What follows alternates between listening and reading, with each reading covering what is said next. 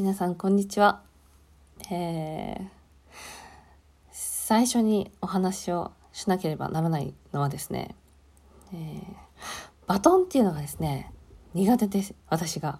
でミクシーっていうサイトがあったんです昔。招待制の日記書くやつ。で訪問したページには足跡が残ったりね。でこの人見に来てるんだとかマイミク申請とかね。あとマイミクの紹介文とかね。うん。でちなみになんですけど調べてみたらまだありまして。2009年10月21日の夜7時4分に上げてる、えー、友人の友人まで公開のねバトンやってます、えー、私のタイプモノバレバトンというもの読んでいきます。もう時効ですね。はい、えー、あなたのタイプ年上同い年年下ならどれ、えー、回答年上。別に年齢で選んでいるわけではありませんが同じ年でもうまくいくと思っています。要は相性だと思います。どんな髪型が好き？回答。長い方とはいいご縁がありません。優しさと面白さ、どっちを求めますか？回答、どっちか。どっちかならば面白さを求めます。でも、どっちも欲しいね。面白さの土台は優しさだったりするよね。メールや電話は大事回答、一緒にいたいと思います。ただ、それができない時には大事なツール、文章や声が素敵な人ならさらにいいじゃないですか。毎日会いたい回答会っても会わなくてもどっちでもいい派でしたが最近年を重ねまして2009年の時に年を重ねましてって書いてる。年を重ねまして安心したいと思う時もあるのだなと感じるようになりました。でも働かない人は嫌。あなた毎日家にいるじゃんみたいなのは嫌。毎日でも会いたくなる人がいいですね。スポーツやってる人がいい？回答。特にやってなくていいです。あ、キャッチボールしたいってなった時に、おやるかと一緒にやってくれる人が好きです。メガネは好きですか？回答。私のための質問。メガネが好き。自然とメガネに目が行くのと若干かっこよく見えてしまいます。血液型にこだわる？回答私が AB 型なので少し気にしていると思います。O 型と AB 型の人とは付き合ったことがないです。というかそうですね。どんな服装が好き？シンプルな格好に見えて細かいところがおしゃれな服装。サラリーマンでハンカチやカフスがおしゃれな人がグッときます。まあそんな方々の好みに私が入らないという厳しい現実です。背はどのぐらいが理想ですか？回答178センチぐらいあるといいと思います。メイクしている子は好きですか？男の子で眉毛とかを一生懸命抜いている人はちょっとダメでした。付き合うならこれが大事と思うことは？回答難しい質問ですね。それは未だに分かりません。包み隠さずがいいのか隠すことも大切なのか。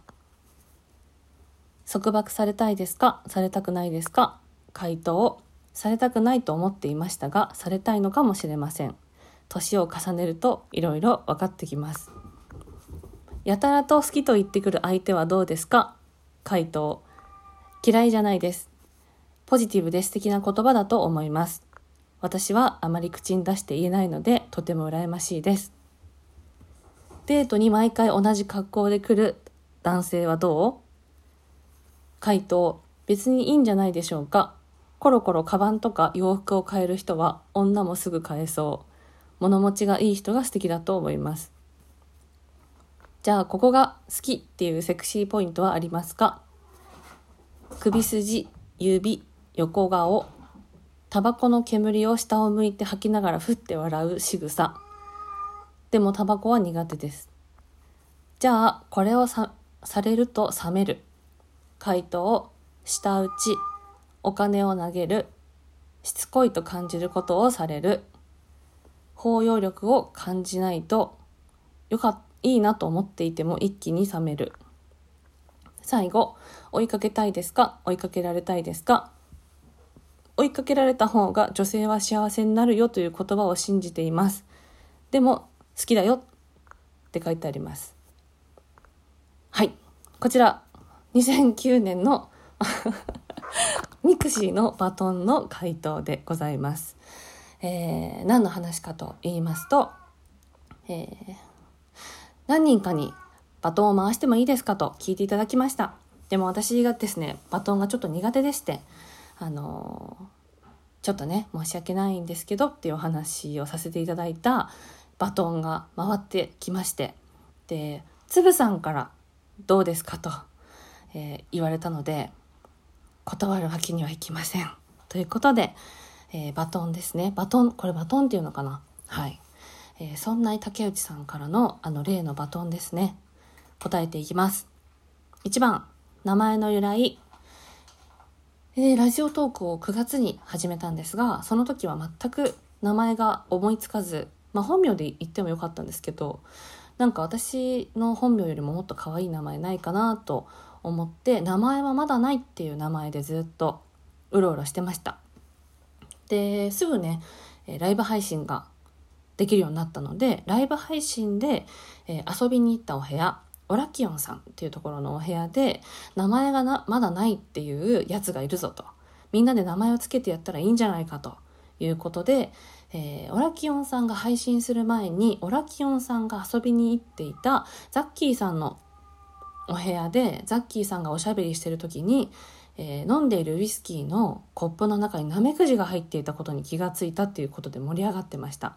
でその話を引き継いでオラキオンさんのライブ配信中にザッキーさんのコメントでカタツムリの話がまた出てきてあナメクジかでそこでねもうシュネのあの名前がまだないちゃんはさもうナメクジでいいんいいんじゃないって言われたんですよで、あ、別にいいですって言ったんですよ。ナメクジでも。うん、なんでナメクジになるとこだったんですけど、さすがにナメクジはかわいそうかってなりまして、えー、その時ね、同じ部屋にいたドイツ在住の翔ちゃんかな？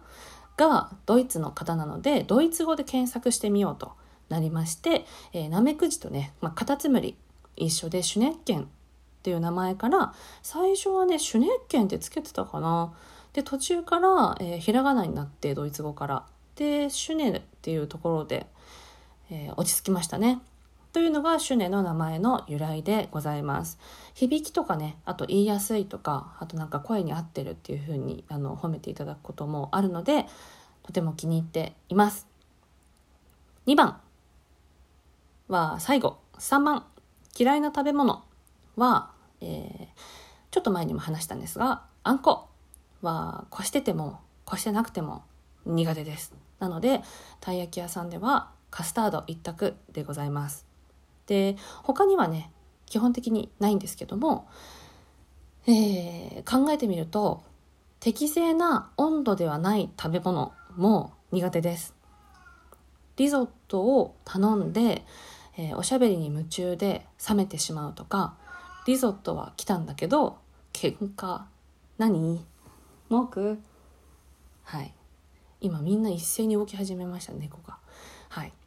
で、えー、温かい食べ物が温かくなくなってしまった時冷たい食べ物が冷たくなってしまった時の食べ物を食べるのはあんまり好きではありません。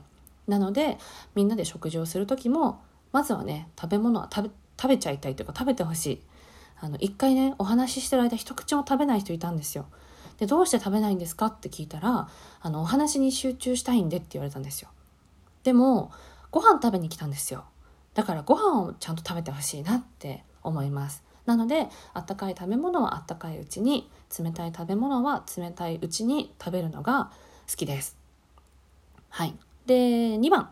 好きな映画、えー、挙げていきますと「マスク」と「ホームアローン」の1あとはアニメの「リトルフットの大冒険」っていうのも好き。であのつぶさんがね紹介されていた「バタフライエフェクト」も好きです。はい。最後のねあの終わり方がいいなと思います。でえー、とそうですね「さよならいつか」っていう邦画。私あんまり邦画好きじゃないんですけど何回も見直すのは「さよならいつか」というもの。西島敏行さんかな？と中山美穂さん主演の映画。で時間がないな。いけるかな？はい、えー、人は死ぬ時に愛されたことを思い出すか愛したことを思い出すか。これが映画のテーマとなっています。